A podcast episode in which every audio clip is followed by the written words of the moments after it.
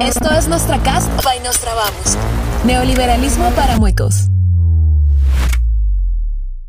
¿Qué más, Lidio? ¿Cómo va todo? ¿Qué más pues? ¿Todo bien? No, hombre, todo bien. Lo, lo siento media copa.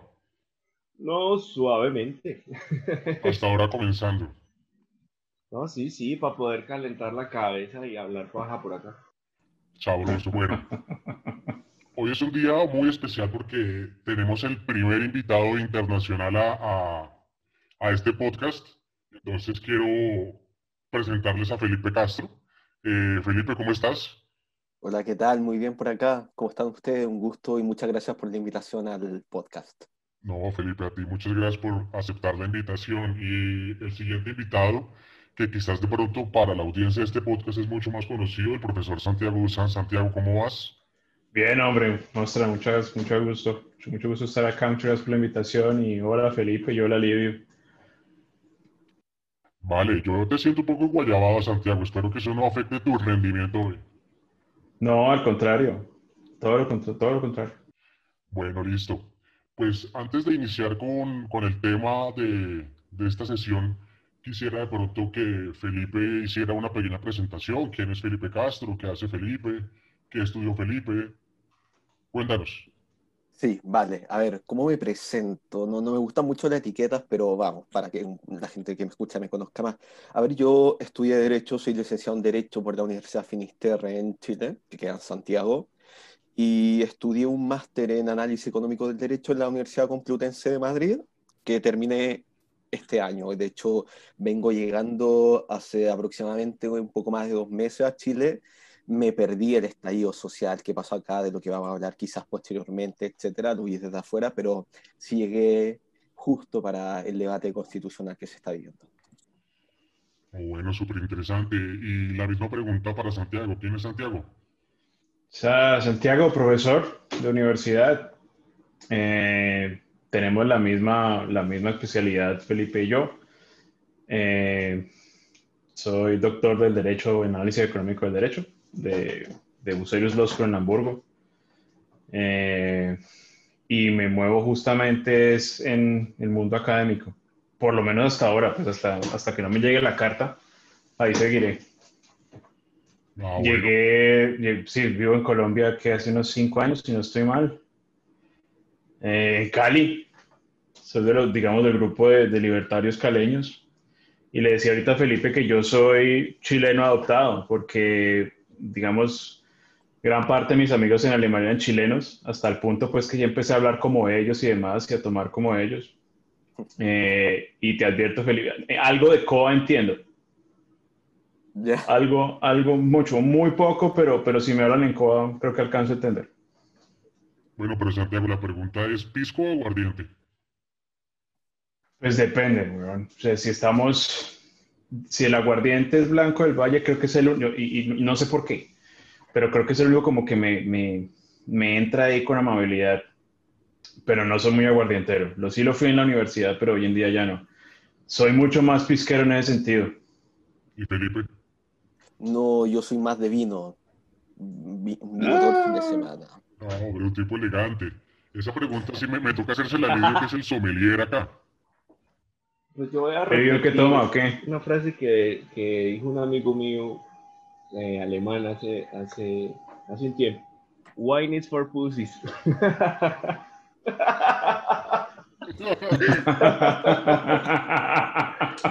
De- depende, depende del vino, depende del vino. Bueno, listo, señores. No, un placer tenerlos acá. Entonces, pues vamos con la primera pregunta de la sesión, que se la quiero hacer a Felipe, y puede sonar un poco amplia, pero creo que es importante, sobre todo para la audiencia colombiana, que puedas hacernos de pronto un contexto. Entonces, la pregunta es, ¿qué pasó en Chile? ¿Por, por qué llegamos hasta este punto? ¿Dónde surge todo este tema? Uf, bueno, en realidad la pregunta es amplia, pero voy a tratar de ser un poco sintético con mis ideas.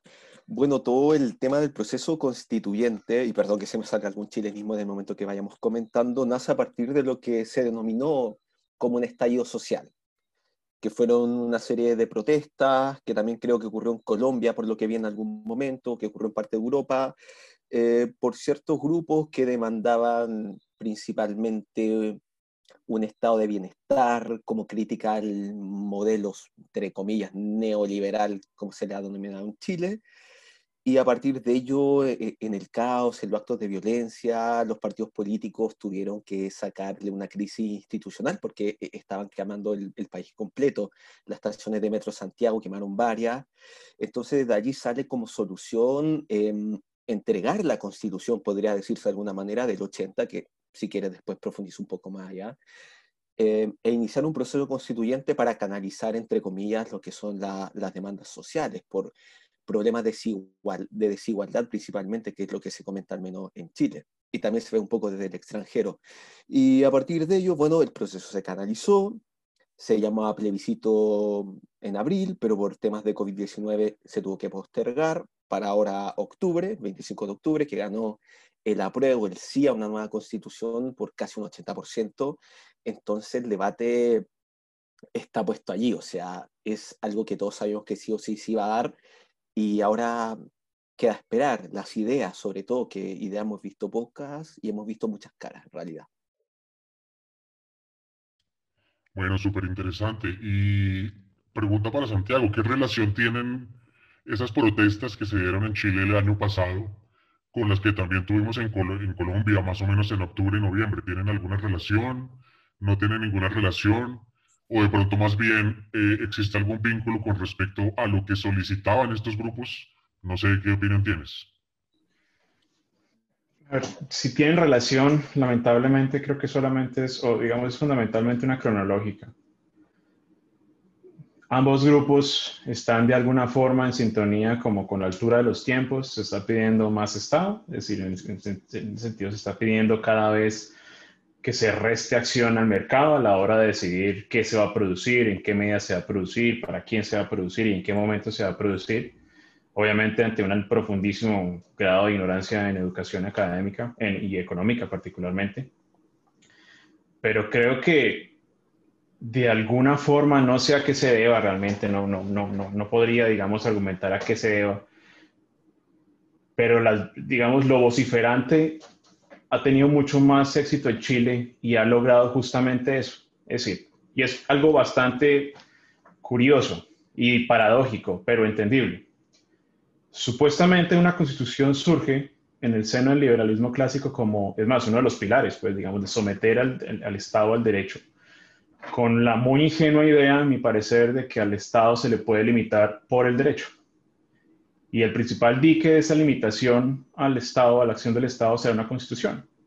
Es decir, nace como un límite al Estado, pero hoy en día nosotros vemos como, pues es todo lo contrario.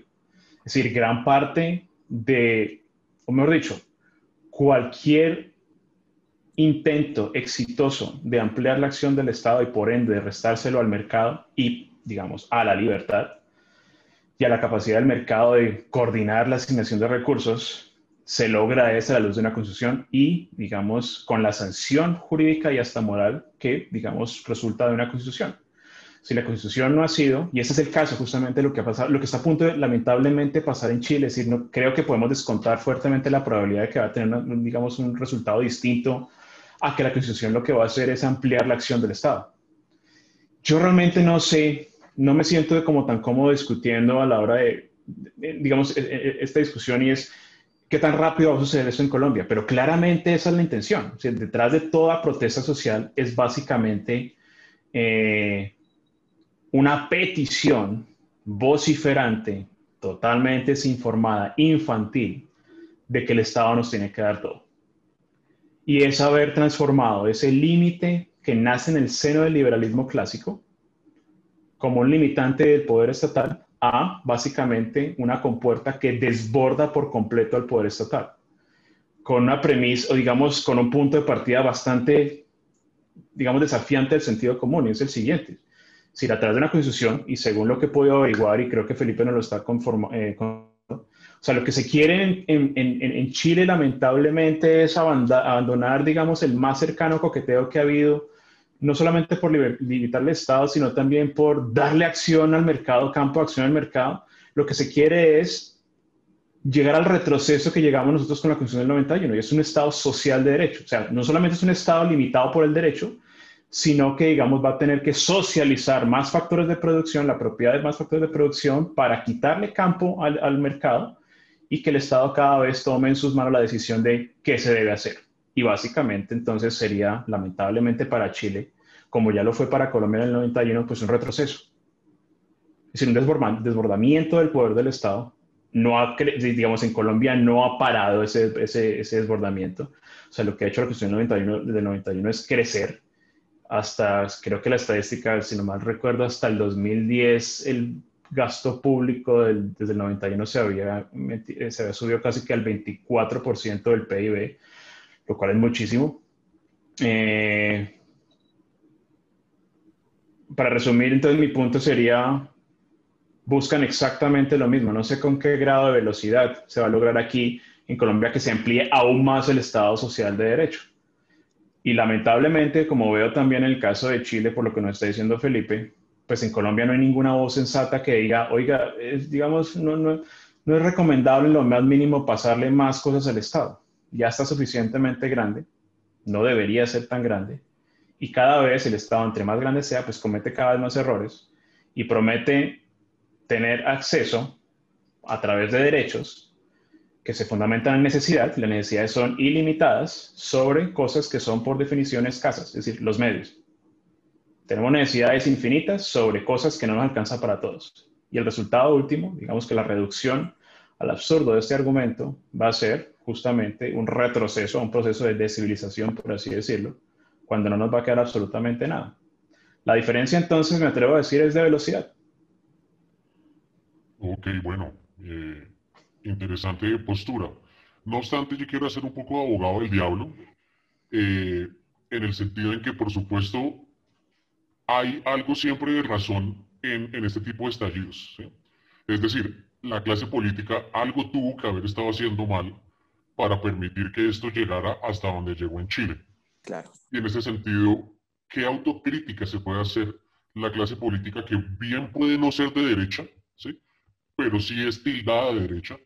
Sin embargo, algo tuvo que haber estado haciendo mal todo este tiempo para que esto se fuera acumulando y tengamos pues lo que tuvimos hace unas semanas. ¿Qué, ¿Qué opinas de eso, Felipe? Sí, mira, en verdad interesante el punto que tocas porque quería referirme a ello, porque acá hay un problema transversal de la clase política en esto.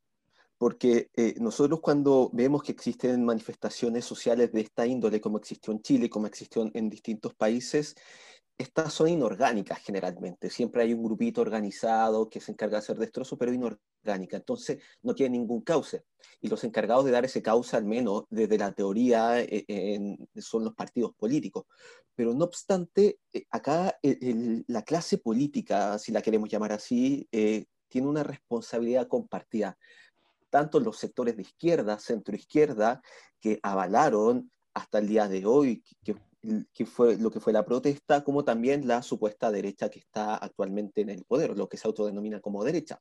Y te voy a explicar por una sencilla razón, porque la responsabilidad de la centroizquierda en Chile, porque la centroizquierda, por si no sabían, gobernó en Chile desde el regreso a la democracia en el 89 hasta el 2010, gobernó, es decir, 20 años, después retornó por cuatro años más, etcétera, instauró un modelo de desarrollo económico social que llevó a Chile a ser un país líder en Latinoamérica. O sea, uno ve cualquier tipo de gráfico o índice, el Producto Interno Bruto, el índice de desarrollo humano, Chile estaba a la cabeza.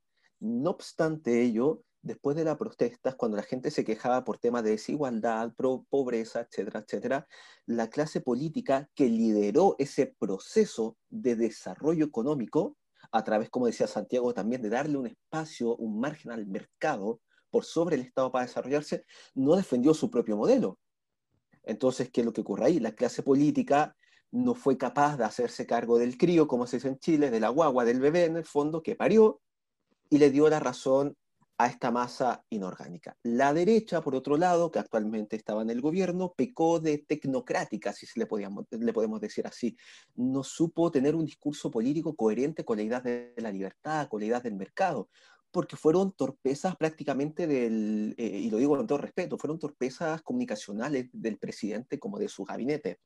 Cuando en Chile ya existía, por ejemplo, ciertos malestares sociales que veíamos en redes sociales, porque en redes sociales explotan casi todo este tipo de cosas y se aumentan, se amplifican, eh, la gente se quejaba por el, el, lo caro que era, por ejemplo, el pasaje del metro, que fue lo que gatilló en el fondo las protestas. Y viene el ministro de, de, Economía sosteniendo, bueno, si las personas encuentran caro el metro, que se levanten más temprano y aprovechen la tarifa reducida. O sea, es como ponerle una bofetada a la gente. Luego sale el ministro de Hacienda, bajaron las flores, entonces si quieren comprar algo, compren flores. Cuando pasó este tema del estallido, el presidente de la República estaba comiendo pizza en un restaurante mientras todo Chile se quemaba.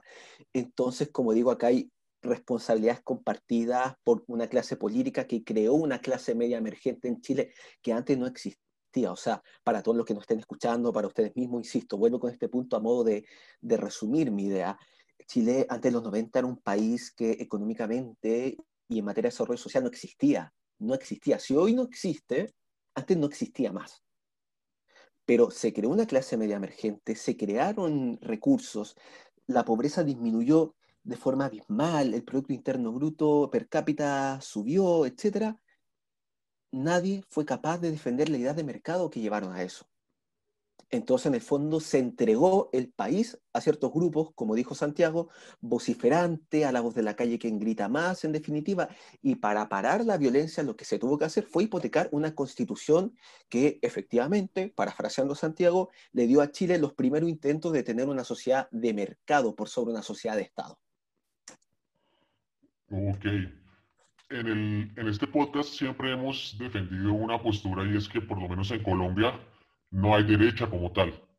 Lo que tenemos es eh, una, una izquierda multicolor, en donde lo que se denomina derecha simplemente es una izquierda antisubversiva y el resto de la izquierda que, digamos, eh, le da una mayor o menor participación al Estado.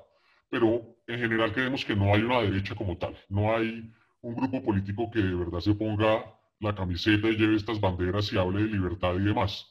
Eh, no sé entonces qué opine Lidio sobre la misma pregunta.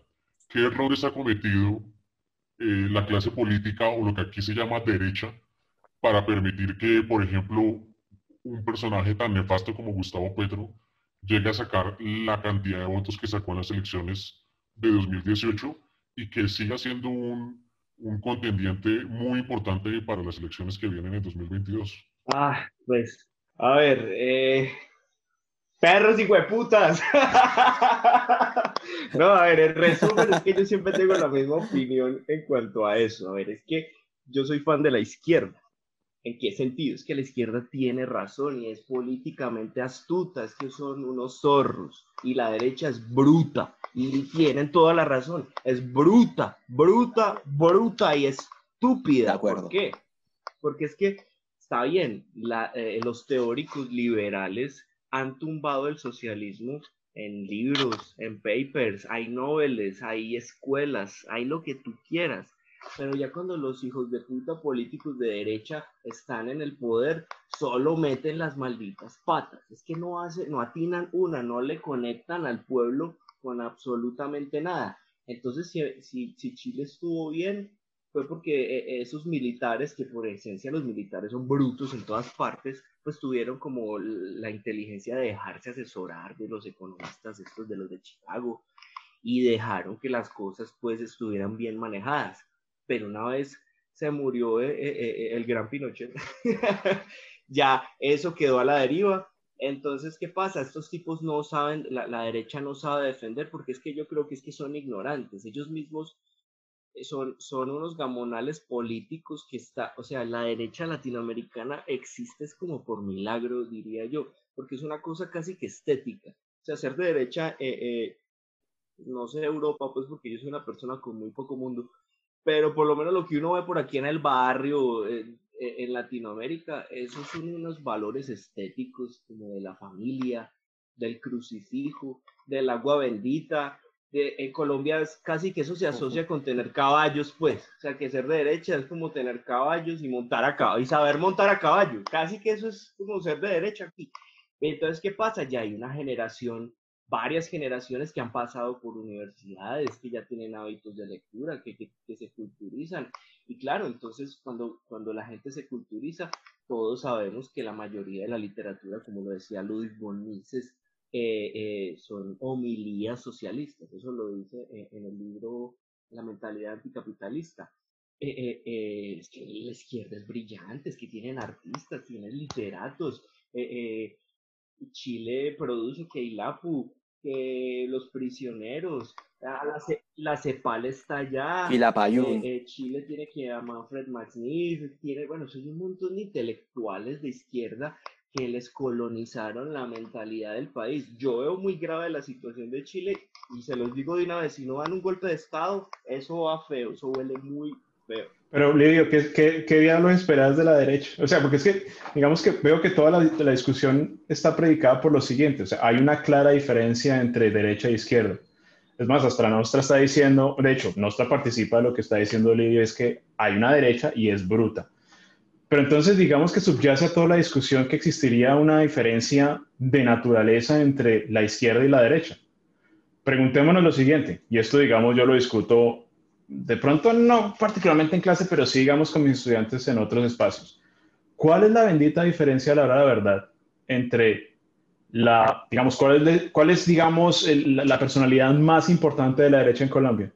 Álvaro Uribe Vélez, ¿cierto? O sea, digamos que todo el mundo considera a Álvaro Uribe Vélez como eh, el epítome de la derecha colombiana. ¿Y quién sería entonces el epítome de la izquierda colombiana? Gustavo Petro. ¿Cuál es la diferencia entre este par de personajes a la hora de la verdad? A la hora de la verdad, ¿cuál es la diferencia? O pensemos más bien, digamos, ¿qué tipo de, de diferencia hay entre los dos? Los dos están de acuerdo en que el Estado es importantísimo. Los dos están de acuerdo en que el Estado tiene que gastar. Los dos están de acuerdo en que hay cosas que el mercado no hace bien. Los dos, los, los, los, los diferencias son diferentes. No, la diferencia, Lidio, eh, a la que, discúlpame que te interrumpa, pues, pero la única diferencia a la hora de la verdad es de grado. Pero Álvaro Uribe, Álvaro Uribe, Álvaro Uribe, o sea, la derecha colombiana, ¿qué es? Socialismo puro y duro. Me quitaste la palabra, son diferencias de grado. No, no es que no hay diferencia alguna. O sea, si la diferencia es de grado, no hay ninguna diferencia. Es decir, ¿cuál es la diferencia, digamos, de lo que quiere lograr la Constitución colombiana, como una, digamos, una Constitución que organiza el Estado colombiano como un Estado social de derecho, y el resultado venezolano? De grado y de velocidad, porque a la hora de la verdad es la misma. Y de la misma forma, ¿cuál es la, diferencia entre Nicolás Maduro y Álvaro Uribe Vélez? De velocidad. O sea, finalmente, de nuevo, están, están, están, digamos, ¿están en desacuerdo en lo fundamental? No. Es más, los dos, digamos, muestran siempre una profunda e infundada desconfianza por el mercado, por la capacidad que tiene el mercado a partir de la información que transmiten los precios de saber mejor que cualquier mente singular qué se debe hacer con los recursos, incluido qué se debe hacer con recursos para producir el servicio de seguridad. Entonces, digamos, me llama la atención la discusión, pues como la derecha colombiana. ¿Cuál es la derecha colombiana? A la hora la verdad, la única derecha que uno podría identificar en el mundo occidental, digamos, en nuestro tiempo, por así decirlo, es lo que Rothbard llamaba the old right. O sea, la derecha, digamos, que se opuso al New Deal en los Estados Unidos. Ahora, también había una diferencia entre esas personas de grado con, digamos, los socialistas en Estados Unidos. En ese momento, la derecha en Estados Unidos, pues tenía, digamos, un clarísimo, una clarísima desconfianza del Estado para gastar plata. Y esa era, digamos, el, digamos que el punto decisivo para ponerse el New Deal. Aquí la derecha tiene desconfianza del Estado para, para, para gastar plata. Estoy de acuerdo. En lo más mínimo. En lo más mínimo. De hecho, le, le ponen toda su fe al Estado. Si uno le pregunta supuestamente, o sea, es que a mí me llama la atención esto. A mí me han puesto por alguna extraña razón, no entiendo todavía por qué, como hablar con gente del Centro Democrático, ¿cuál es, digamos, su diferencia fundamental con, digamos, con, con el polo democrático? De pronto hablarán mejor, de pronto, como dice Lidio, han ido a ciertas universidades que las demás no, pero a estudiar qué? La misma chimbada, la misma joda, la misma idea de que hay cosas que el mercado no puede hacer. ¿Cuáles son? Cada vez son menos las que puede hacer el, las que mercado. Hay una profundísima desconfianza. Y estamos hablando, o sea, si vamos a, digamos, a, a ponerle cara a la supuesta derecha colombiana, serían personajes como, qué sé yo, este abogado Francisco Reyes Villamizar, los que están en las superintendencias, pues todos los boiquiapretados que están ahí diciendo, no, sí, el mercado, el mercado es buenísimo, pero para esto no lo voy a regular. Supuestamente son los defensores del capitalismo en Colombia. Pues valiente pendejada. Valiente pendejada. Porque si eso es mercado, ¿cuál es la diferencia entre ese mercado y la noción que tiene, digamos, el mercado en, en Venezuela? A la luz de la constitución venezolana. Y no paremos ahí. La mexicana, lo que está a punto de convertirse en la chilena, la misma joda. La misma joda. Mejor dicho, si vamos a hacer una diferencia nuestra, me permitiría, o sea, digamos, si yo la fuera a hacer, yo no haría una diferencia entre derecha e izquierda. Yo haría una diferencia entre aquellos que entienden y comprenden en toda su extensión la idea de libertad, desde como principio ético y como defendible económicamente, y los que no. Mejor dicho, la pelea, y en eso insisto yo, es con el Estado. La pelea justamente o digamos se fundamenta en una muy sana desconfianza, digamos subyacente a esto, digamos una certeza de que el Estado no hace absolutamente nada bien y que por otro lado es imposible y quimérico limitarlo, y mucho menos con una constitución. Eh, pero Felipe, me gustaría de pronto que también nos ayudaras a dar un poquito de contexto de este mismo debate en Chile. Sabemos que, por ejemplo, hay figuras eh, en Chile que se, de alguna manera se catalogan de derecha. Pero tú estás también de acuerdo en que la derecha en Chile tiene las mismas falencias que Santiago resalta de la, entre comillas, derecha colombiana. ¿Cómo es ese espectro político en Chile?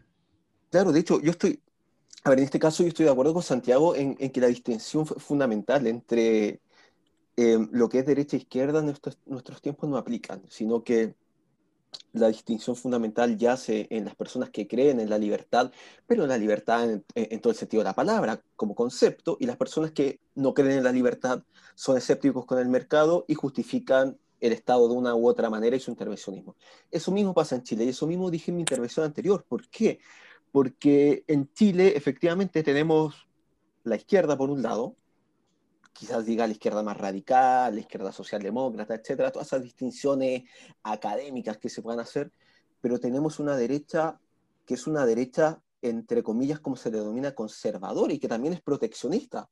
que te mete el Estado acá, te mete el Estado allá, te mete el Estado en la cama, te mete el Estado con lo que te fumas, si es que hay que intervenir la economía, también te interviene la economía, con impuestos, etcétera. ¿Por qué? Porque es una derecha que no cree en la libertad. Es una derecha que cree al igual que la izquierda, que sus valores colectivos los pueden imponer a todos los individuos a través de documentos legales. Y en el fondo, eh, eh, eh, como, a ver, la, la, ley en definitiva solamente tinta sobre papel. Y eso es lo que no, la, la, gente no entiende en Chile. ¿Por qué? Porque la gente cuando le venden la nueva constitución, tanto sectores como la llamada derecha como sectores de la izquierda piensan que esto le va a solucionar la vida que una nueva constitución el día de mañana lo va a hacer tener mejor pensiones, mejor salud, que en el fondo, a ver, yo creo que, que esta weá, y no sé si esa palabra me la entiende Santiago, que... Ya, pues claro, ya, ya partido, weá. Claro, que esta, esta weá en el fondo se, discute en todos los países latinoamericanos, que todos los países latinoamericanos y sobre todo la izquierda lo que hace es que, no, es que en Finlandia pasa esto, es que en Nueva Zelanda pasa eso. Nosotros no somos Nueva Zelanda, nosotros no somos finlandeses, tenemos realidades económicas sumamente distintas y culturales. Acá, por ejemplo, insisto, no existe un proyecto político colectivo de derecha liberal, no existe un proyecto colectivo de libertad, no existe en Chile. Qué, pena te interrumpo, Felipe, discúlpame el atrevimiento, pero ya que estás hablando de esto, solamente digo, la libertad, al menos si en mi era, y obviamente en la tuya, nunca ha sido un discurso preponderante. Nunca. Nunca. Nunca, nunca, pero claro, por eso te digo, o sea, si acá, a ver, en el lenguaje de los cientistas políticos, si nos metemos en un clivaje, como se llama acá, de discusiones en que siempre se pelea la izquierda con la derecha, es que la izquierda en el fondo quiere más Estado para supuestamente redistribuir, generar igualdad material y todo ese cuento que nosotros ya conocemos acá en este podcast. Y por otro lado, la derecha que te vende no ideas de mercado insisto, si el problema en Chile fue porque tenemos una clase política e intelectual, y aquí yo me ciño a lo que dijo Lidio, que ha sido incapaz de defender la ciudad de la libertad y la ciudad del mercado como empíricamente impulsoras del proyecto de desarrollo económico social más exitoso de Latinoamérica en los últimos años. Fue incapaz. Entonces, ¿quién habla de libertad? Nadie. Acá en Chile nadie habla de libertad. Existen ciertos agentes individuales que sí, como yo, por ejemplo, u otros académicos que intentan meter la voz en ello, pero mm, como no hay un proyecto colectivo que defienda la libertad y el mercado, son voces que se las lleva el viento en definitiva.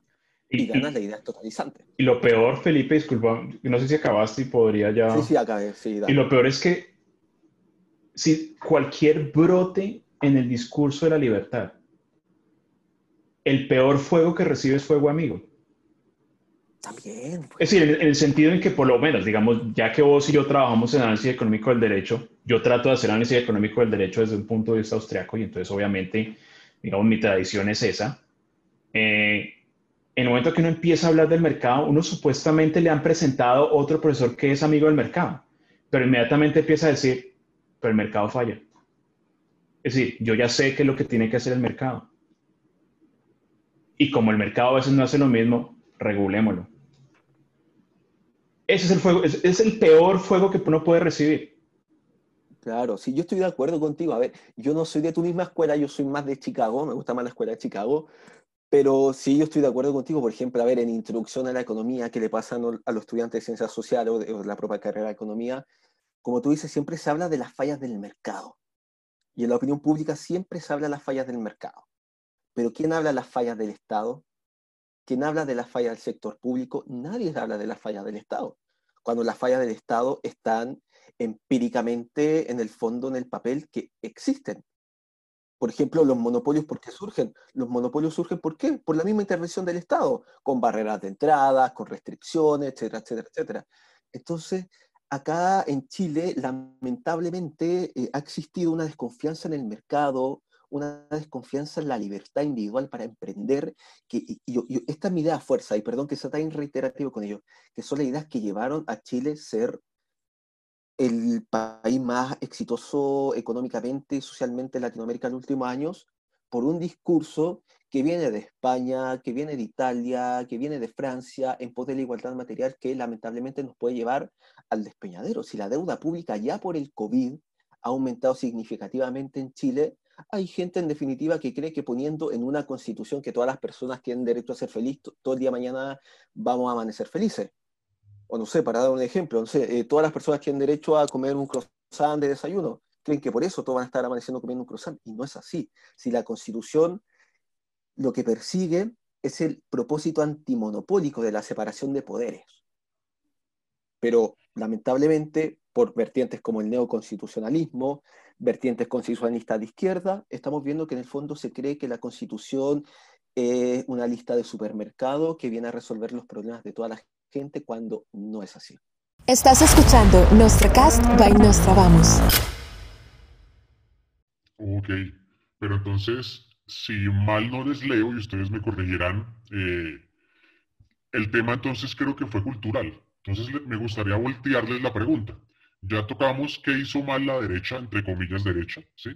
Pero ahora les quiero preguntar, y comienzo por Lidio, ¿qué ha hecho entonces también la izquierda? Que logró incluso invisibilizar los logros, los evidentes logros en términos de pobreza, en términos de indicadores de desarrollo humano, en todo tipo de índices y demás, eh, logró de alguna manera borrarlo, sacarlo de la discusión y e imponer, digamos, su agenda completamente, la agenda eh, en el tema público, en la arena pública. ¿Qué hizo o qué ha hecho bien la izquierda, Lidio? Bueno, pues yo lo voy a decir como ex socialdemócrata que era, pues yo, yo creía que, o sea, yo nunca llegué a ser de izquierda realmente, pero era un socialdemócrata convencido.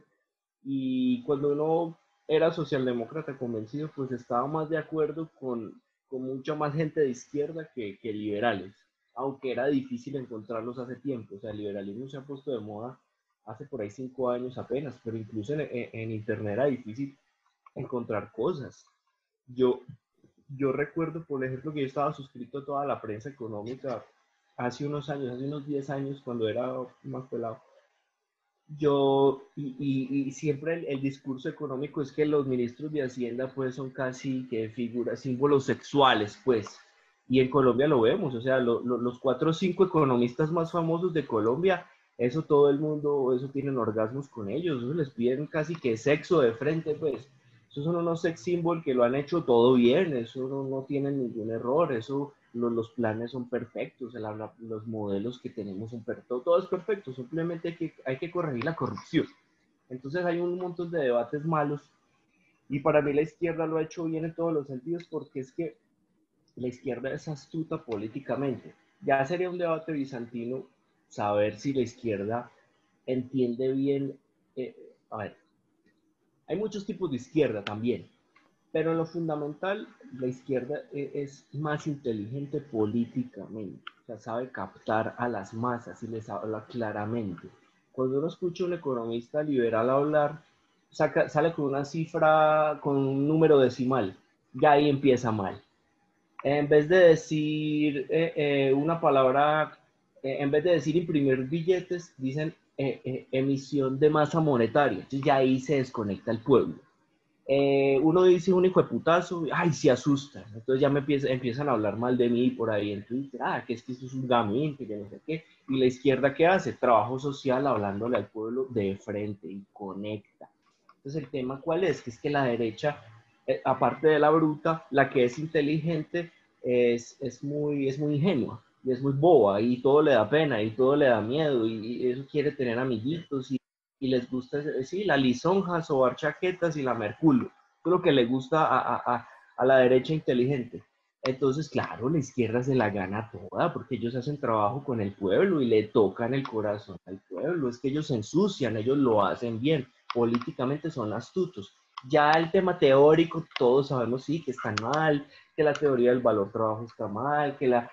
Todo, eso ya, ya, saben, ya lo sabemos. Ya nosotros deberíamos empezar a hablar es que tiene que hacer la maldita derecha para que le gane a la izquierda. Y lo primero, pensaría yo, es meterle mano a la educación, porque ahí es donde se perdió. O sea, eh, el tema para mí más importante de, Chile se dejaron ganar en la educación. Los, todos los goles se lo meten en la educación, porque la educación ahí es donde se, se adoctrina.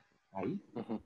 Sí, yo estaría, yo estaría de acuerdo con Lidio y, de hecho es, es, curioso porque tenemos el mismo argumento y si fuéramos, si fuera yo a contestar la pregunta que le hizo a Lidio, yo no sé mucho de esto, yo no sé, o sea, yo no soy, digamos, politólogo, realmente yo me siento como por fuera de mis aguas hablando de esto, pero si me fuera a aventurar una respuesta sería, ¿qué ha hecho bien la izquierda? Ha entendido, primero, que el Estado no tiene límite, y segundo, que el único límite que tiene, que podría tener, sería la opinión pública. Y ha sabido muy bien entender eso.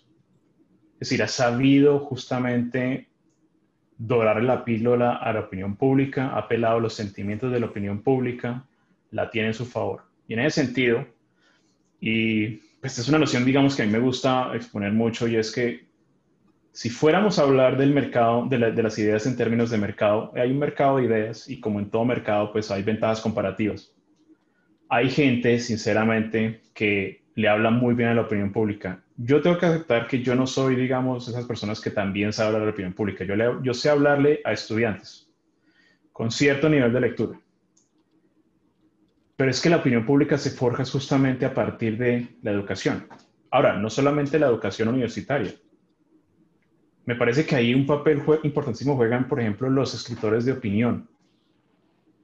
Pero lo que no ha hecho la derecha es justamente entender ese punto, me parece me parece en parte, digamos, o sea, parte del problema es no haber entendido por parte de la derecha que la estrategia no es en hablar en términos tecnócratas, sino más bien ir a la gente joven, por ejemplo,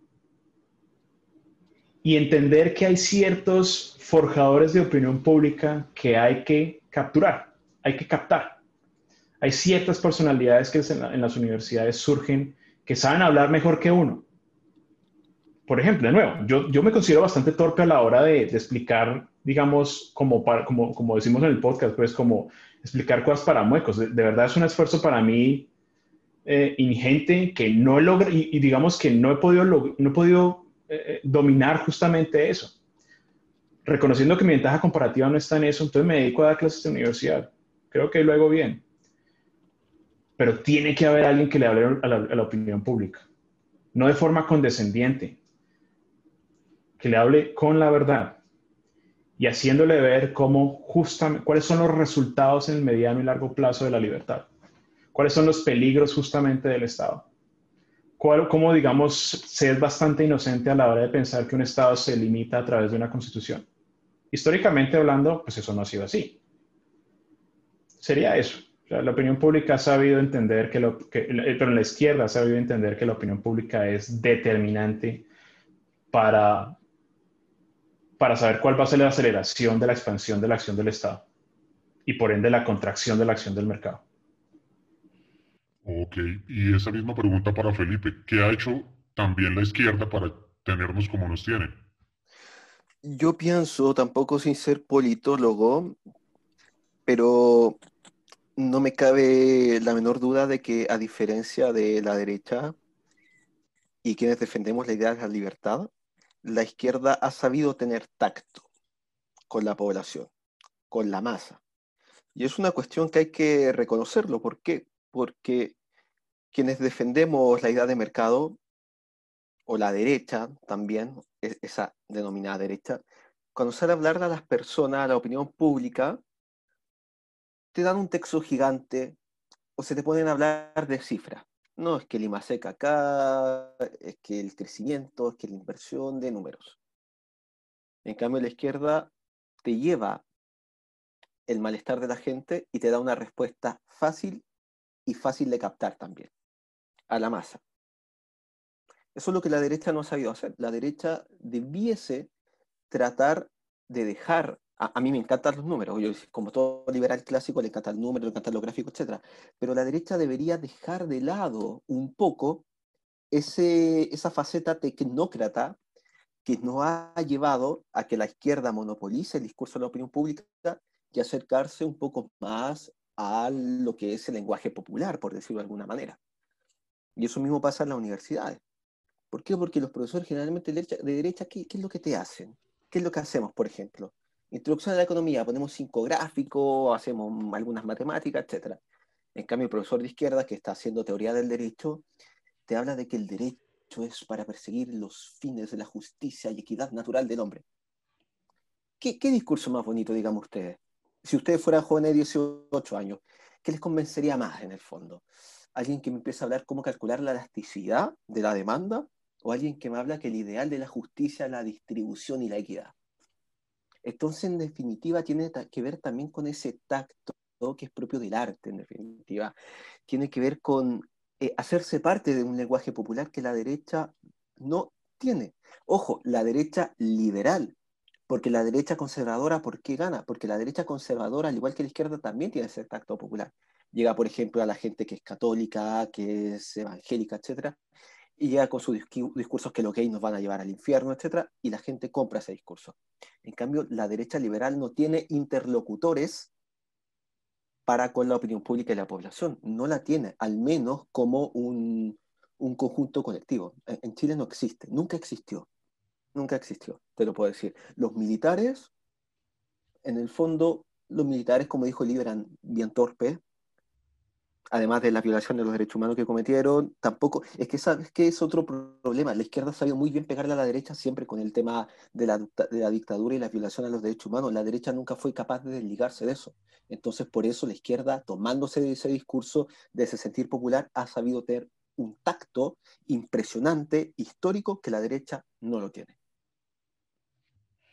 Bueno, pero entonces, eh, si el panorama es este, creo que en el corto plazo la derecha no tiene muchas posibilidades de, dar la batalla.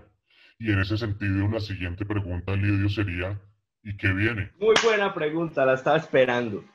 Ya hemos teorizado mucho, ¿cierto? ¿Qué está bien, qué está mal? Ahora, bueno, bajémonos a la tierra.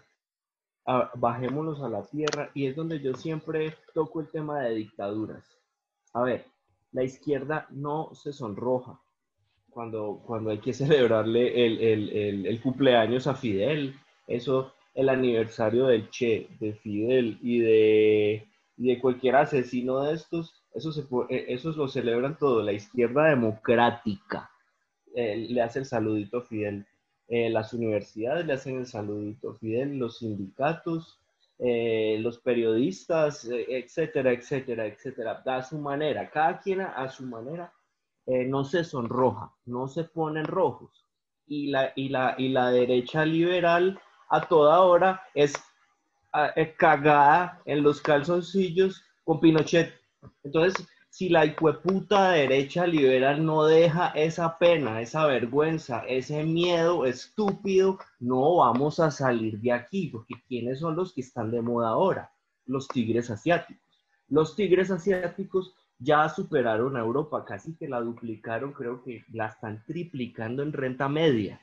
Y son dictaduras liberales, donde no te dan libertad política para criticar al gobierno, porque ellos no son bien pensantes, los asiáticos son, son pragmáticos, ellos, ellos están es pensando en microchips y, en tecnología y no, y no, en teoría política. O sea, ya no puedes criticar los gobiernos, pero la acumulación de capital te, te respetan tu propiedad, la propiedad privada se respeta. Entonces, ¿qué pasa? E, esta derecha eh, liberal aquí latinoamericana se la pasa mirando Europa. Entonces, por eso es que, eh, entonces ahora en el temita Biden, Trump, entonces eh, eh, ahí se ve, por lo, menos ahí se les ve, ah, Trump les parece muy feo, entonces les gusta más Biden. Entonces siempre cuando, cuando la, derecha liberal se pone bien pensante, se vuelve socialdemócrata, lo que se la pasan mirando a Europa. Entonces siempre los ejemplos son europeos. Ay, qué Liechtenstein, ay, qué Finlandia, ay, y entonces la foto en, en, en Dinamarca la foto en Holanda. no, es que eso ya pasó de moda. Europa ya pasó de moda, Europa está mal. Europa tiene unos conflictos de, de, de, de esa unión tiene muchos problemas, o sea, eso, eso, en cualquier momento se desbarata. Europa vive del turismo prácticamente, del que la gente se vaya a tomar fotos, precisamente. ¿Cuáles son los países de moda? Los del Asia. Y allá no creen en la democracia, no creen en esa mierda. Y en Latinoamérica tenemos a la izquierda que no se sonroja con alabar dictadores y la derecha liberal con el discurso teórico, bien pensante. No, también, si ellos no se sonrojan con una dictadura, ¿por qué nosotros? Y ya y, y hay autores, autores, irnos a volvernos otra vez, a devolvernos otra vez al tema teórico, es que hay autores liberales que también han hecho papers de que hay dictaduras competitivas y que hay dictaduras, es que la palabra se satanizó mucho, ¿no? Es que la libertad política se puede restringir y darle libertades económicas a la gente. Entonces, el caso tal que el día de mañana, otra vez en Chile, eh, eh, si ya como lo estamos viendo, va a volver a, un, a un, proceso peligrosísimo de, de, de, comunismo, es otro golpe de Estado. ¿Y cuál es el problema? ¿Cuál? A ver, ¿qué? ¿cuál es el miedo con esa huevonada? Otro golpe de Estado y qué hijo de putas, ya, no pasa nada. Ya, ¿cuál es el problema con eso? Bueno, y, la misma pregunta para Santiago.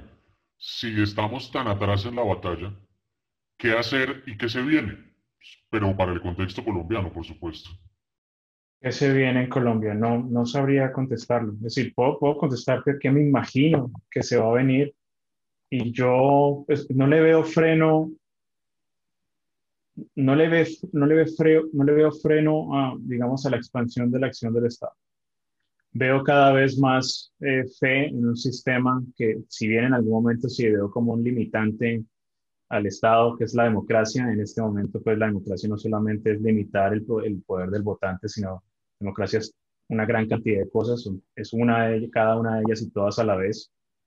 Eh, y veo, digamos, una fe ciega en que todo aquello que sea democrático, pues es bueno y entonces si la gran mayoría de personas votó por eh, un impuesto al patrimonio del 80% para parecernos a cualquier país escandinavo, creo que a eso vamos a llegar. Lamentablemente yo veo es un retroceso en, en el proceso de civilización. Eh, veo que si vamos a abandonar la idea de que el Estado soluciona todos los problemas va a ser solamente a partir de un totazo. Lamentablemente no soy muy optimista en ese sentido. Yo sí pondría mi apuesta, digamos, en poner serios cuestionamientos a la idea de la democracia. Es decir, a la idea, digamos, de un gobierno, digamos, donde el gobernante sea temporal y solamente es, digamos, propietario temporal de los bienes del Estado. Me parece que ese camino lo que, a lo que lleva es que pues, cada gobernante tiene un incentivo clarísimo a aumentar el gasto público, cualquier cosa, cualquier, digamos, capital que no consuma en ese momento se lo deja para el próximo gobernante, lo cual obviamente pues no lo va a hacer. Eh, por ese lado no soy, digamos, optimista en lo más mínimo. ¿Dónde sí soy optimista? yo he visto desde que estaba en la universidad, digamos, un crecimiento del el libertarianismo. Y lo he visto en muchos términos, o en muchos frentes, por así decirlo. Yo siempre digo lo mismo, siempre les cuento a mis estudiantes lo mismo. Cuando estábamos en la universidad éramos cuatro gatos leyendo la acción humana, nos reunimos los miércoles en la tarde a leerlos y nos, dan las nueve de la, noche discutiendo esto. Éramos tres personas en casa. Hoy en día hay como ciertas figuras dentro de la opinión pública que sobresalen que sin pena se llaman libertarios. Es decir, ya la palabra libertario está en el mapa. La opinión pública cada vez escuchamos más eso. Hay un movimiento libertario en Colombia. ¿Quién se le iba a ocurrir eso hace 15 años? Hay un movimiento libertario con un comité central. Hay, digamos, hay, hay, personas libertarias en las, en las universidades. Decir en este momento que la izquierda tiene, digamos, totalmente secuestrada la universidad es parcialmente cierto. digamos, donde yo trabajo en Cali, somos al menos, somos al menos tres profesores que somos libertarios y que decimos sin pena que somos libertarios. Entonces, ¿a qué voy con esto, Nostra? Políticamente hablando, obviamente sí, siendo de nuevo claro, me siento muy incómodo hablando de esto porque yo no, o sea, no sé cómo, digamos, con, con certeza imaginarme el futuro político de este país. Entonces me resta de ser, digamos, muy negativo o poco optimista, por así decirlo. Pero sí veo que un crecimiento y un reforzamiento en lo que he nombrado a lo largo de esta, digamos, sesión que estamos teniendo, de lo, en lo que tengo más fe a limitar la acción del Estado, en el sentido de, esperar que todos los solucione el Estado. Yo veo cierto viraje en la opinión pública. Realmente ignoro cómo sea en Chile, pero cuando yo estaba en la universidad, decir libertarianismo era algo muy extraño.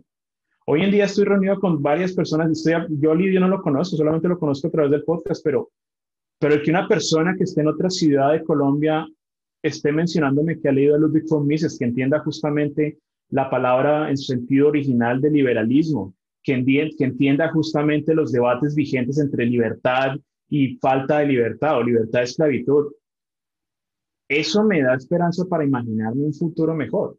Por así decirlo, la falta de optimismo que yo tendría viendo cómo va todo en la esfera política se ve seriamente contrarrestada y esto obviamente me alegra mucho con que cada vez yo veo ciertos brotes de opinión pública en Colombia donde sin pena, con la frente en alto, dice libertarianismo. Y sí, soy parte del movimiento libertario. Y tengo un profesor en la universidad que me habló de esto. Y él le iba se le iba a. Eso, usted no sé, de pronto, no sé si estoy sonando muy viejo en esto. Yo no soy, digamos, tan viejo. Pero hace 15 años se veía eso, en lo más mínimo. Hoy en día sí.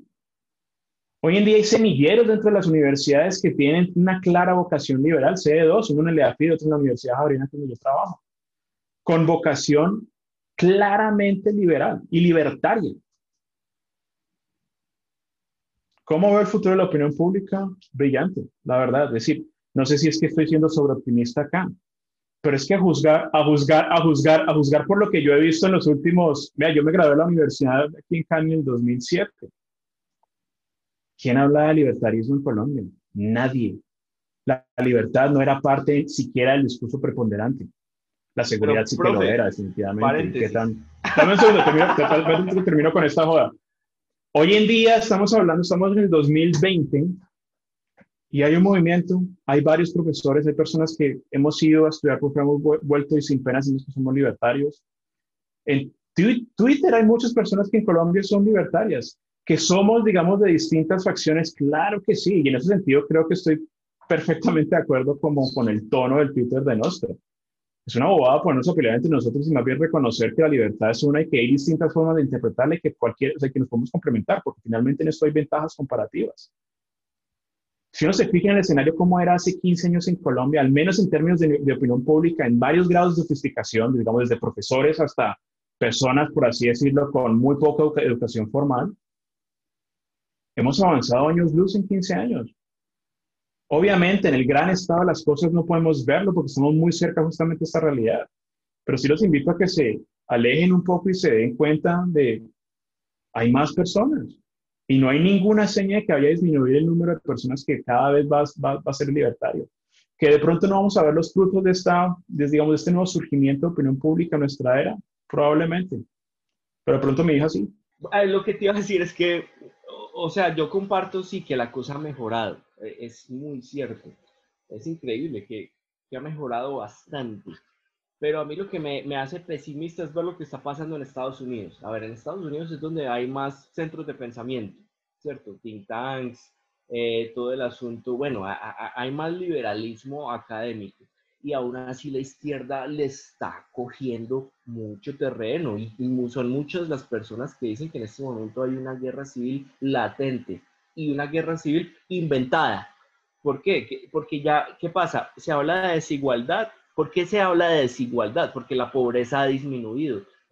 o sea, e, en los últimos años la globalización, la economía de mercado, la pobreza en términos absolutos ha disminuido. Entonces, por eso es que hablan de desigualdad y, le dan tan duro ese tema y crearon un problema. Entonces yo no soy tan optimista porque si en Estados Unidos, que es donde hay más, más academia liberal y más centros de pensamiento, yo lo que vuelvo al tema es que los liberales se tienen que poner las botas y se tienen que acostumbrar a que les van a echar mierda y hay que ponerse las botas. ¿Y qué pasa?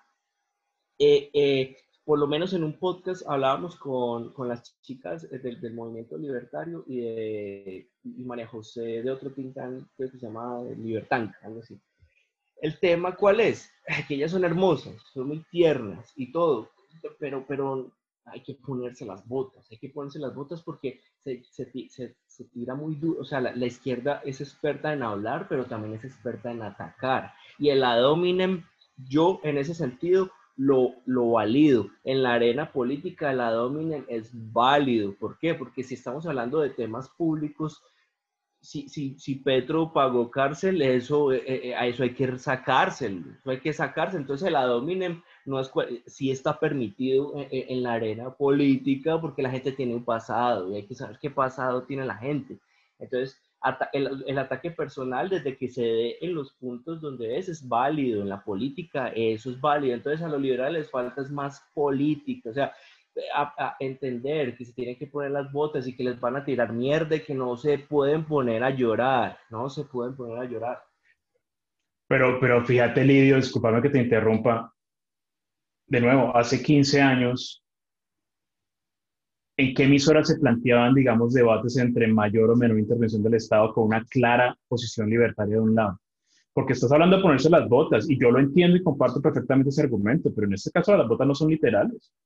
Las botas son justamente en lo que te estoy mencionando. Es decir, ¿cómo se ponen? O sea, yo, de hecho, yo veo justamente, y me impresiona, obviamente de la forma más positiva posible, porque, y digamos que lo admiro, por así decirlo, porque no es parte de mi personalidad, digamos, ser así de combativo pero vaya a meterse a María José Bernal, digamos, en un debate.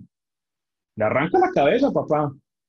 Muchas personalidades, digamos, con, con, con, ese, con ese, digamos, temple cuasi medieval, empiezan a surgir hoy en día.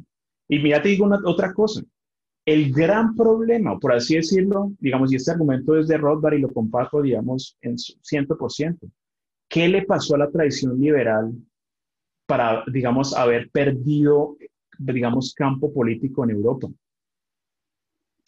Una de las fallas que tuvo es justamente cuál, por parte, digamos, que lo, lo identifica en Herbert Spencer, la falta de optimismo. Y fíjate que aquí hay algo importante que decir. Ustedes hablan mucho, digamos, de tecnócratas y demás.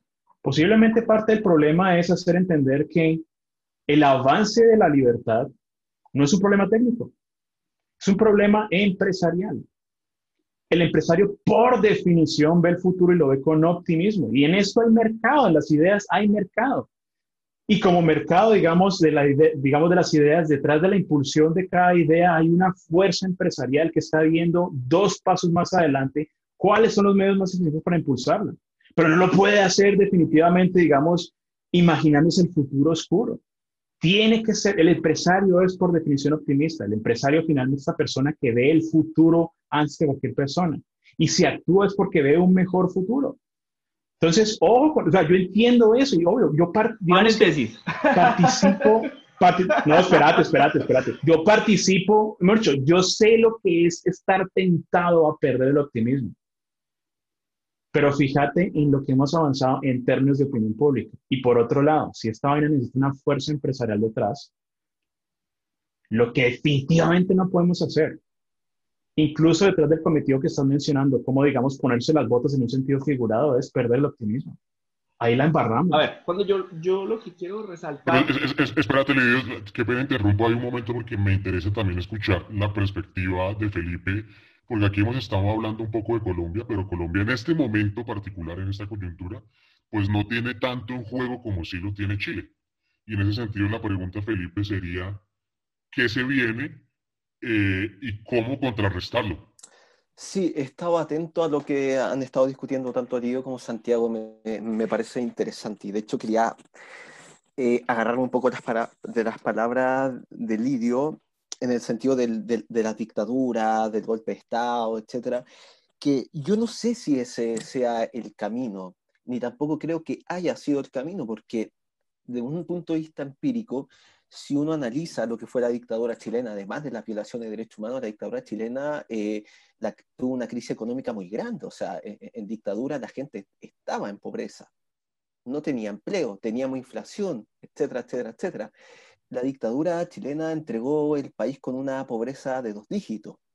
Entonces, la respuesta aquí es cuando Chile empezó a ir bien económicamente, cuando la ciudad de la libertad se tomaron en serio. Ahora, ¿qué contradice la idea de la libertad con las dictaduras? De que la idea de la libertad en todo su esplendor, porque ahí eh, no estoy de acuerdo con Lidio, al menos desde mi punto de vista, la libertad política tiene mucha relación con la libertad económica.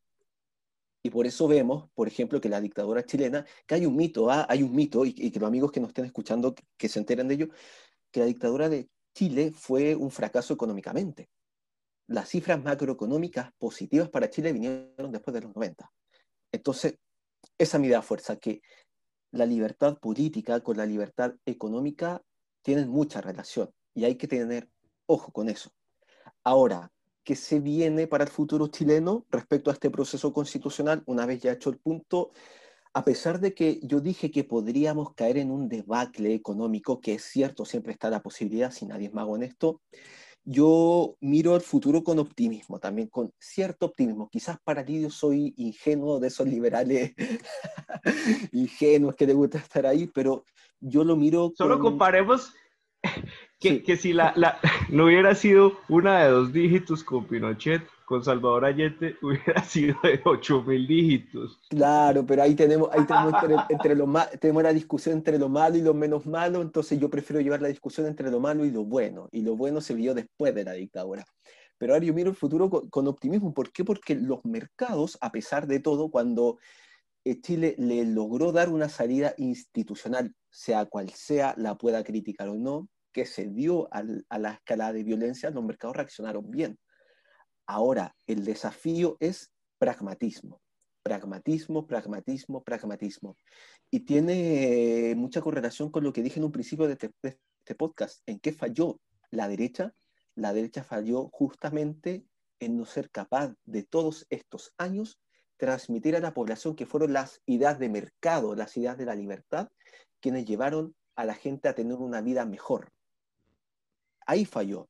Entonces, lo que yo espero para este proceso constituyente es que el pragmatismo vuelva a los actores políticos, a la élite intelectual, a los profesores de las universidades, que las universidades chilenas están mayoritariamente captadas por la izquierda, que en el fondo influyan en los jóvenes, que influyan en la opinión pública. ¿Por qué? Porque así la opinión pública, ante una reforma o propuesta constitucional que hable de expropiarle sus fondos de pensiones, va a reaccionar, va a reaccionar no se va a decir, sí, colectivicemos los fondos de pensiones. ¿Y sabes por qué te digo esto? Porque nosotros lo vivimos.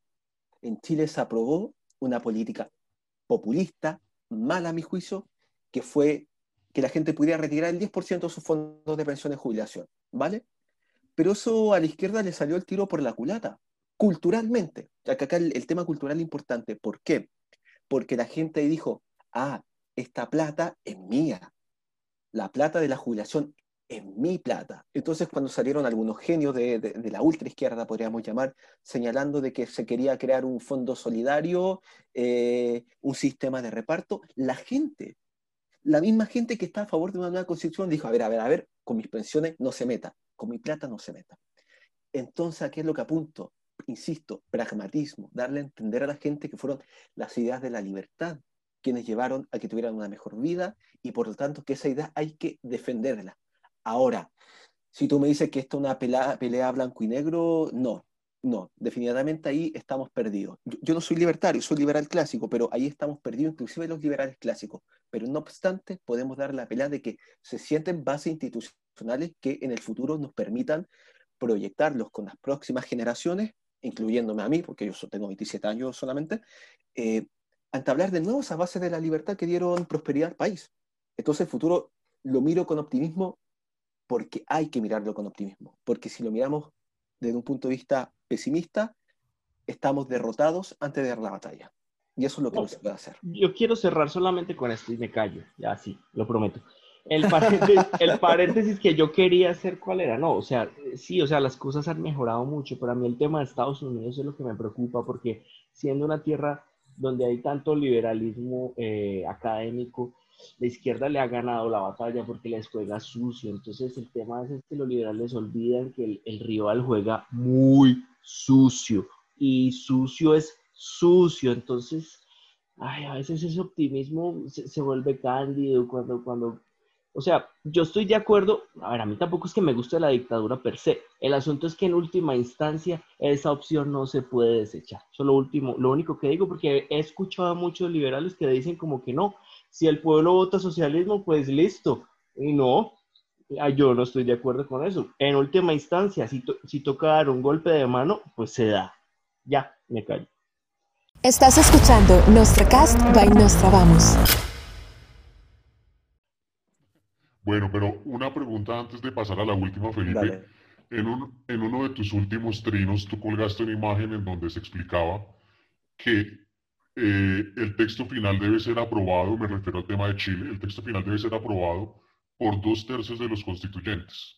Y en ese sentido me gustaría que de pronto nos contaras y a la audiencia de este podcast qué es lo que se viene en términos de procedimiento, porque finalmente eh, lo que se alcanza a percibir desde Colombia es que solamente con haber logrado el tema en el plebiscito, ya prácticamente Chile está condenado, pero creo que todavía hay un tránsito y hay unas etapas que se deben surtir que quizás en Colombia no las conozcamos. claro, efectivamente. Bueno, es un tema larguísimo y confieso que en, en, esa, en ese artículo también pequé de lo que yo mismo estoy criticando, porque dije, no, esto hay que hacerlo de tal manera porque hay equilibrios de Natch, cosas, pero es como un poco contradictorio con lo que estoy criticando, pero a ver, sí, efectivamente hay un tema procedimental.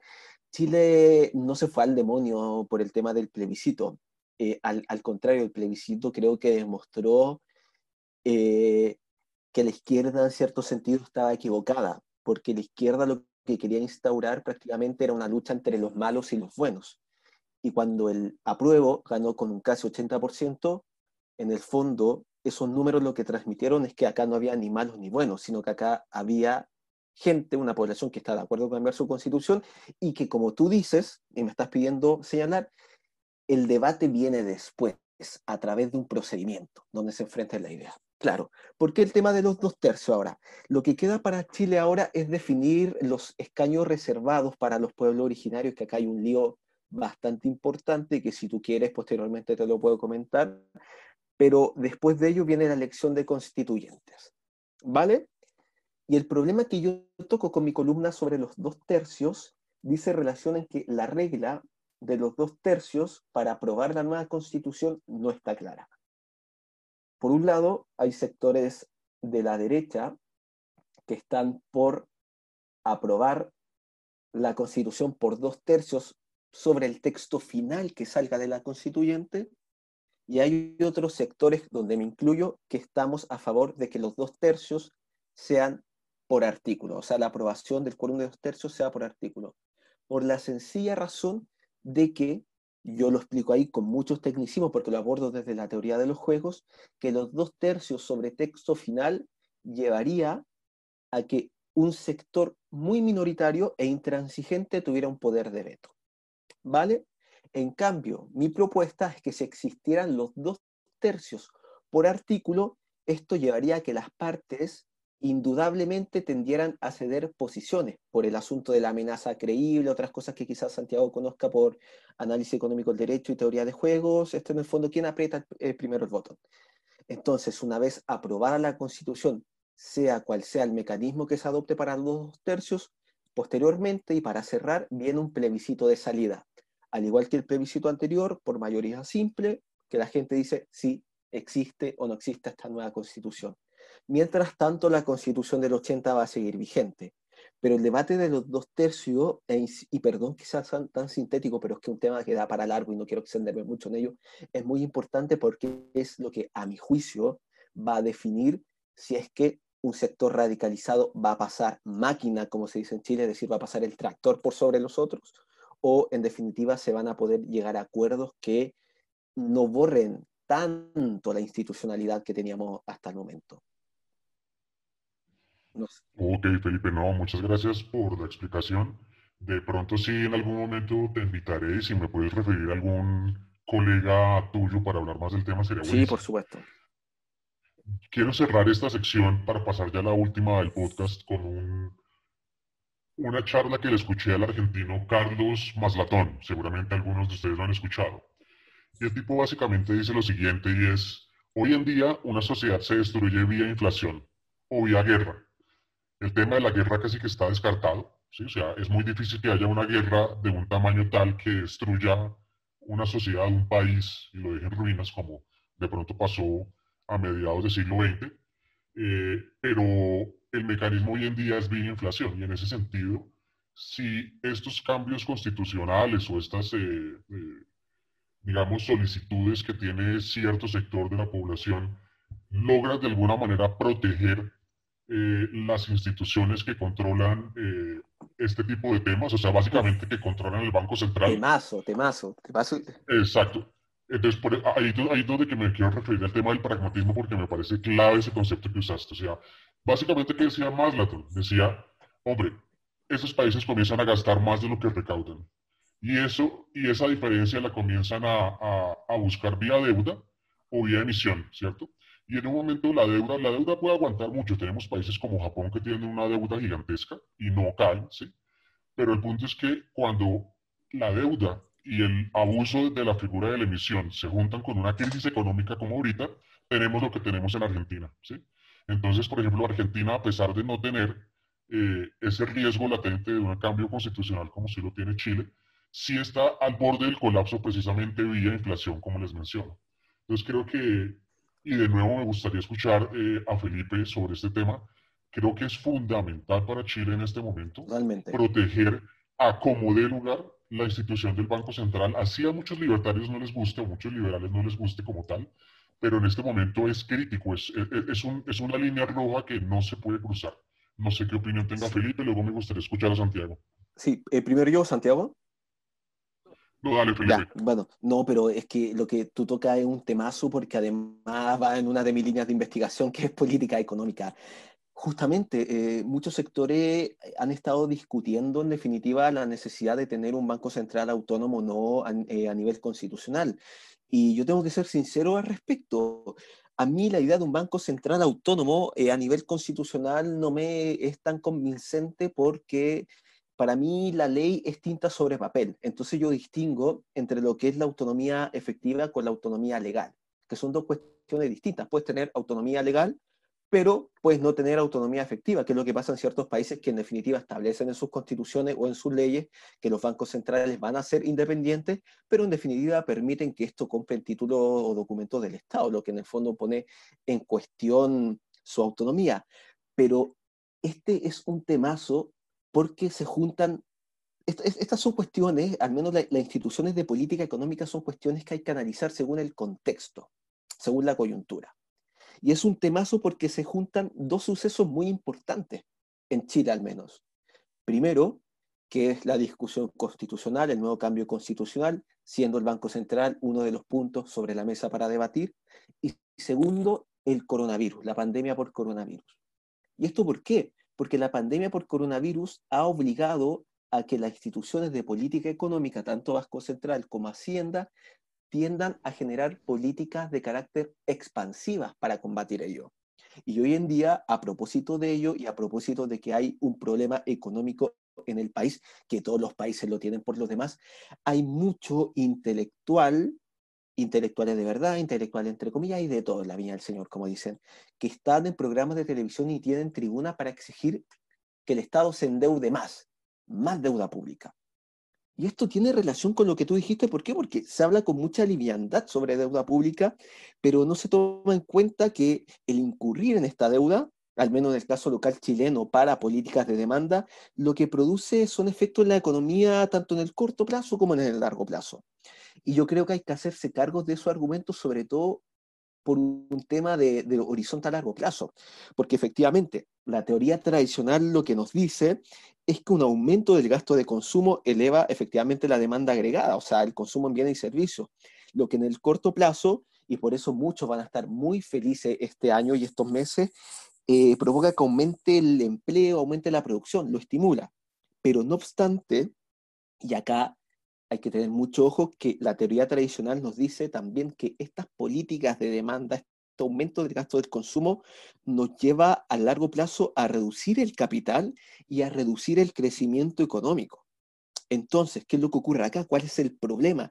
¿Y por qué hay que actuar con pragmatismo en este aspecto? Porque si se tiene en mente como paliativo, lo que se llama la teoría de la redistribución intergeneracional, es un poco contraproducente exigir más deuda pública por parte del Estado, que eso le gusta mucho al sector de la izquierda, que el Estado se endeude, se endeude, se endeude, pero no es generar políticas de oferta que permitan aumentar la producción, que permitan al empresario emprender para reactivar la economía. Ahora, y esto ¿Qué relación tiene con el Banco Central y qué relación tiene con la inflación? Una muy importante porque con el hecho eh, existente, latente, que la deuda pública, tanto la deuda pública como el déficit, pueden fomentar a largo plazo una política monetaria que sea agresivamente expansiva. Y eso es lo que genera inflación. Y por lo tanto, ahí es importante que nosotros como chilenos cuidemos nuestras instituciones de política económica, sobre todo la institución monetaria, porque imagínate, Nostra, imagínense chicos, qué es lo que pasa eh, mañana gana la elección, no sé, la izquierda y el Banco Central no es autónomo, o no ni siquiera la izquierda, sino la derecha populista también, y no tenemos un Banco Central autónomo. Sigamos, ¿cómo se llama?, política monetaria expansiva, para tener más dinero circulando, y eso nos puede llevar a inflación.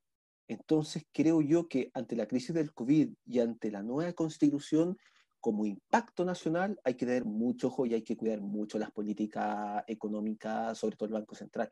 O sea, pragmatismo. ¿Por qué? Porque no tener cuidado con ello nos puede llevar a una inflación de la mierda, como se dice acá en Chile. De acuerdo, Felipe. Y bueno, la misma pregunta para Santiago, sobre todo con el tema que aquí no solo la izquierda es la que promueve eso, sino todos los partidos. Tenemos, por ejemplo, a los tres grandes representantes políticos hoy, que son Gustavo Petro de la, entre comillas, izquierda, Sergio Fajardo de la, entre comillas, centro, y Álvaro Uribe también de la, entre comillas, derecha. Los tres han propuesto utilizar el Banco Central para financiar eh, la salida de la crisis. ¿Qué opinas, Santiago? Sí. Pues mira, en ese sentido yo estoy, eh, digamos, en términos del argumento técnico que acaba de exponer Felipe, estoy enteramente de acuerdo, pero voy a tomar una licencia, por así decirlo, poética y voy a meterme como en ciencia ficción. Felipe, te estamos hablando desde el futuro. Un banco central no se limita. Es decir, digamos que la idea de la limitación institucional de un banco central lo has puesto creo que perfectamente en la ley funciona perfectamente, pero a la hora la verdad, un banco central no se limita. O sea, una constitución no limita un banco central. Es más, en la única forma en la que un banco sea autónomo es cuando se respeta el 100% de la reserva fraccionaria. Pero, es decir, entiendo, digamos, el optimismo y poner la fe detrás del diseño institucional para, a la hora de diseñar una muy buena constitución que vaya limitada al Estado central, eh, perdón, el Banco Central, vámonos, si quieren, mucho más allá, y me, da pena pues con esto, es, vámonos a Hobbes. Es decir, cuando el Estado es el monopolista de la creación jurídica, es decir, de, las, de la producción de las instituciones jurídicas y a través de estas piensa regularse o limitarse, el Estado no está limitado. Y en este caso, por lo menos en el caso nuestro, donde la Constitución, digamos, concibe de forma institucional el Banco Central, hay una serie de limitaciones al Banco Central, ¿de qué ha servido eso? De nada hasta el punto pues que se entiende que a la hora la verdad el Banco Central lo que quiera, va a hacer lo que quiera que haga el Estado, que tanto supuesta derecha como izquierda están de acuerdo en prender esa impresora. Una anécdota, al inicio de la pandemia me empezaron a llamar, obviamente muy sorpresivamente como a ciertos foros, de supuestos círculos liberales, no los llamaré libertarios porque no corresponde, pero son liberales, y absolutamente todos todos estaban de acuerdo en utilizar el Banco Central para emitir, para expandir monetariamente la economía y aumentar el estímulo de la demanda agregada. Dentro del marco de la Constitución. Luego, de nuevo, Felipe, o sea, que eh, te hablo desde el futuro. No se puede. Lo que voy yo. Eh, eh, Institucionalmente no, se puede. Mal expliqué. A lo que voy es que no, hablo de limitar al Banco Central a nivel constitucional, yo digo de, que se mantenga en definitiva el Banco Central como está como independiente. ¿Por qué? Porque la izquierda lo que quiere hacer es, es, quitar la autonomía del Banco Central, en definitiva, y someter al Banco Central al control político. Al menos la experiencia chilena empíricamente, esa autonomía le ha dado buenos resultados macroeconómicamente a Chile, y por eso hay que cuidarla. eso es lo que Entiendo perfectamente, pero si a lo que van ustedes es a un estado social de derecho, pongámoslo en palabras lo más sencillo que pueda. El Estado social de derecho lo que promete son ciertas necesidades en términos de derechos. De nuevo, las necesidades son por definición infinitas. Entonces se promete que mientras usted experimente una necesidad, se parte entonces de una teoría del derecho que se fundamenta no en la propiedad, sino en las necesidades, en el deseo, y los deseos por definición son infinitos.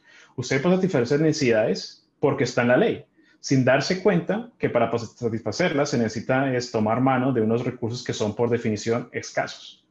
Ahora bien, ¿qué va a pasar? Va a aumentar el gasto público. Es decir, si lo que sucede después de todo ese proceso, que Dios no lo quiera, digamos, va a suceder en Chile, se institucionaliza el Estado social de derecho y empieza entonces el Estado a producir una gran cantidad de cosas en términos de derechos, en algún momento, desde el inicio, la economía va a ser deficitaria y el gasto público va a superar el ingreso va a llegar un momento en que los impuestos son sumamente impopulares desde el punto de vista político. ¿Qué toca hacer? Echar banco, en mano del Banco Central. O sea, yo entiendo, digamos, lo que me está diciendo, no a, nivel, no a nivel institucional, pero a la hora, la verdad, la sola idea germinal de un banco central es para que solamente sea independiente en el papel.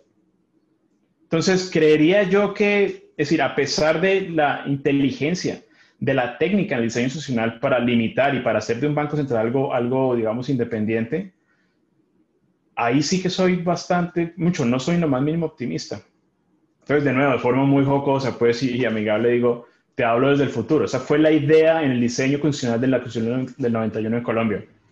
Obviamente con la diferenciación de que aquí sí está regulado, digamos, a nivel constitucional. Pero ahí está justamente un banco central diseñado para comprar títulos que emite el Ministerio de Hacienda a cambio de qué? De moneda, para expandir la oferta monetaria y estimular la demanda agregada como si no hubiera mañana. Y sí, aquí va a pasar exactamente lo que ya está pasando. El nivel de endeudamiento, digamos, a nivel departamental y municipal está creciendo. Y lo que se viene en el corto plazo es obviamente un boom que va a dejar a todo el mundo muy contento y que va a dejar precisamente a la izquierda muy bien parada en las próximas elecciones, porque van a recibir justamente todos los frutos de, de ese estímulo de la demanda agregada. Después es que viene el totazo, después que viene el totazo. Y eso sí que le tengo miedo porque no hemos tenido, al menos desde, desde la tribuna política, una propuesta tan agresivamente expansionista en términos de oferta monetaria como la estamos teniendo en este momento. Creo no equivocarme, pero creo que no, no, no ha sido sin precedente en este caso en Colombia a pesar de haberse diseñado el Banco, el, Banco Central, digamos, independientemente de autónomo del gobierno. La, la verdad es que claro, o sea, como yo decía en un principio, al menos en el intermedio de este podcast, eh, yo miro con optimismo en el sentido de que no, no, entender solamente este cambio constitucional y el cambio de la visión política que tenemos en Chile solamente en ese artículo, por ejemplo, por hacer una caricatura en ese artículo, sino como un todo.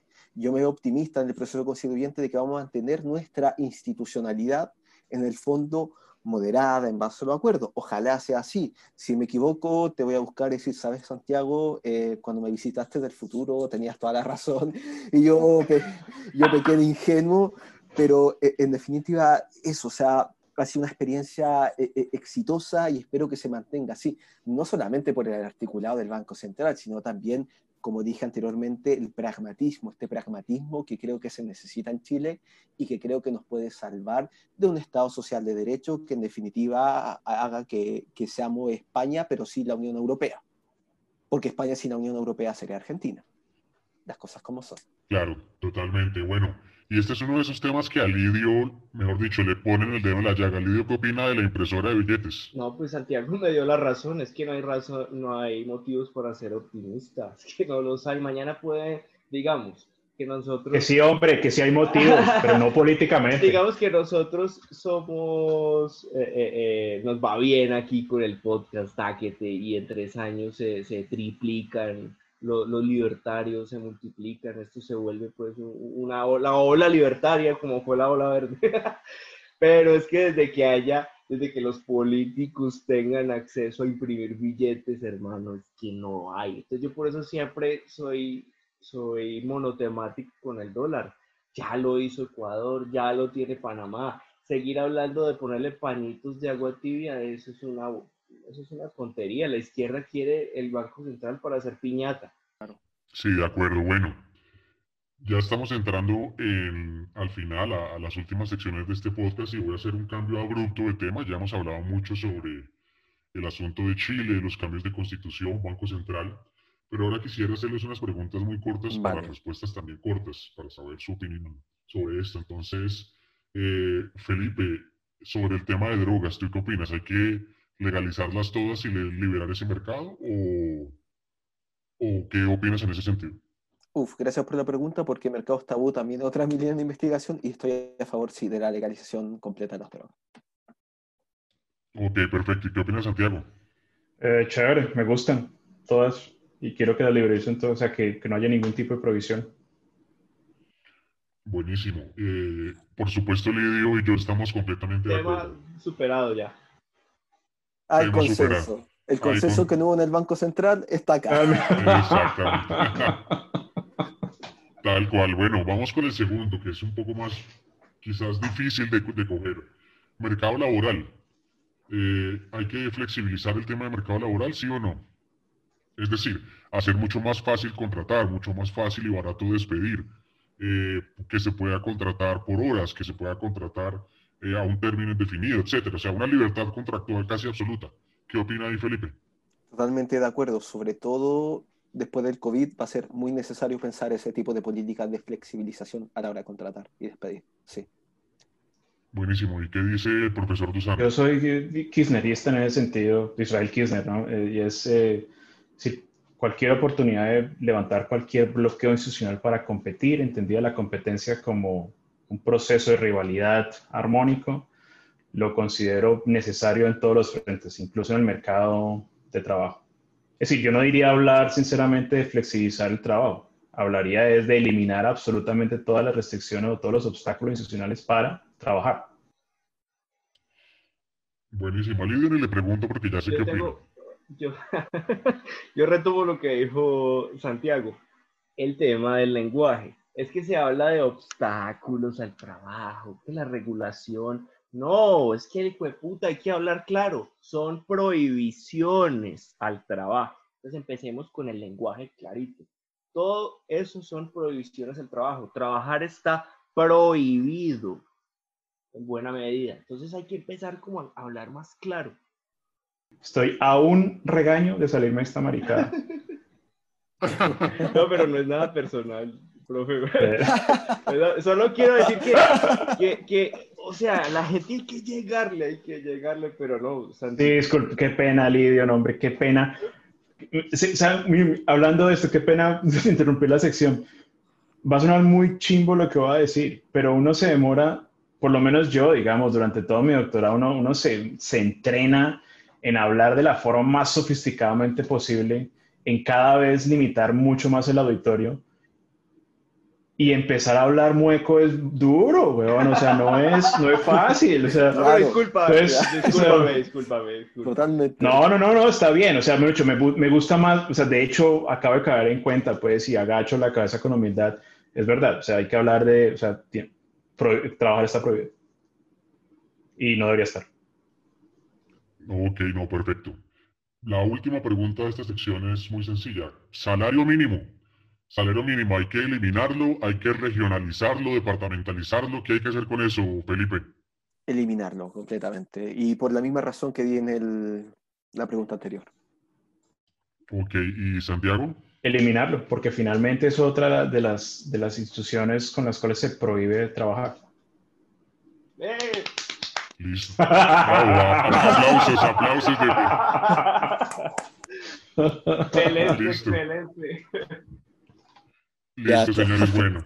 Y ahora sí entramos ya en la última sección, que es una pregunta muy sencilla. Yo siempre eh, he querido incentivar a los muecos que nos escuchan a que lean, hay que leer, no sean libertarios de YouTube, hay que leer, hay que, hay que leer a la izquierda, hay que leer. Y en ese sentido quiero preguntarte, Felipe, ¿qué libro estás leyendo ahorita y qué libro recomiendas a la audiencia? Yo ahora estoy leyendo, repasando Paro e Inflación de Milton Friedman. Lo recomiendo totalmente, sobre todo para esta época COVID. Buenísima, qué buena recomendación. ¿Y Santiago? Yo, a ver, digamos, el libro que estoy leyendo ahorita es un libro que se llama Private Governance de Edward Stringham. Pero el libro que yo recomiendo sobre todos los libros, el libro fundacional, es La acción humana de Ludwig von Mises. De hecho, mis clases, la mitad del semestre es con la acción humana. Buenísimo. ¿Y Lidio qué anda leyendo? ¿Todavía sigue en jardinería kármica o ya lo No, superó? terminé los cuatro libros clásicos de Confucio. No. ¿Y qué tal? Que no, buenísimo.